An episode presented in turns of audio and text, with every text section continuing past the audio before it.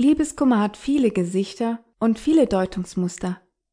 Kommt man tatsächlich als betroffener Mensch auf die Idee, nach dem Phänomen im Duden zu suchen, erhält man die folgende Definition für Liebeskummer. Durch eine unglückliche Liebesbeziehung verursachte gedrückte Stimmung.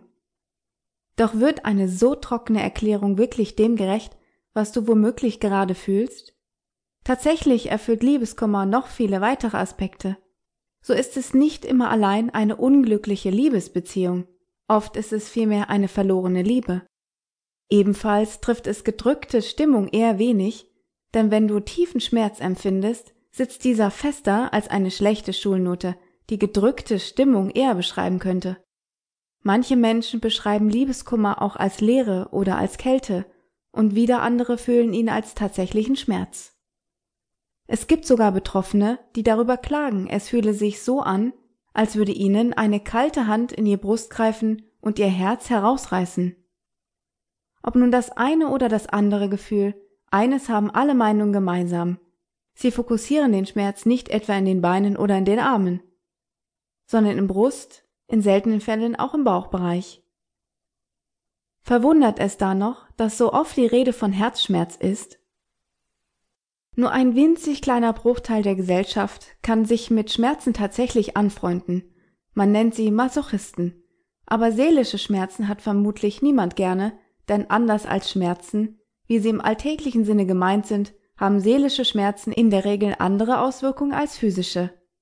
Die Gedanken kreisen ständig nur um eine bestimmte Person und oftmals viele verschiedene Ereignisse, die in Zusammenhang mit diesem Menschen standen. Ein Zustand absoluter Konzentrationslosigkeit, der von vielen einfach nur als quälend empfunden wird.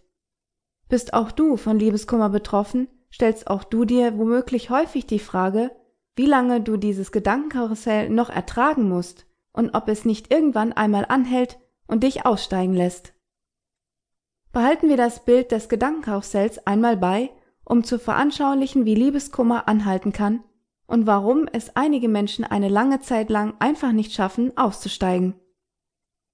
Ist eine Beziehung ungeachtet der Gründe erst einmal zu Ende gegangen, steigen die meisten in ihr Gedankenkarussell. Sie sind tief getroffen verstehen nicht, woran die Beziehung gescheitert ist und möchten gerne darüber reflektieren. Doch zu Beginn stagniert das Karussell. Denn so ganz hast du dich noch nicht in deine neue Lebenslage einfinden können. Von deinem Pferd aus kannst du nur auf ein Ereignis blicken, die Trennung. Langsam beginnst du damit, andere vergangene Ereignisse heranzuziehen und das Karussell setzt sich in Bewegung.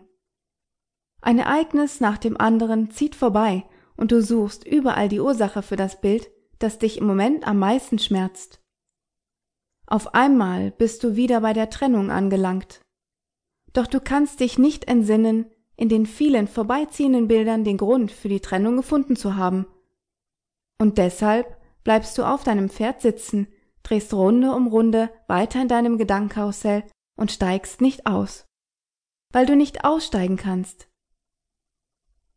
wie du siehst, ist die Dauer von Liebeskummer eine durch und durch individuelle Angelegenheit. Jeder Mensch braucht unterschiedlich lange, um aus dem Karussell auszusteigen. Doch um einmal ganz doof zu fragen, warum überhaupt aussteigen?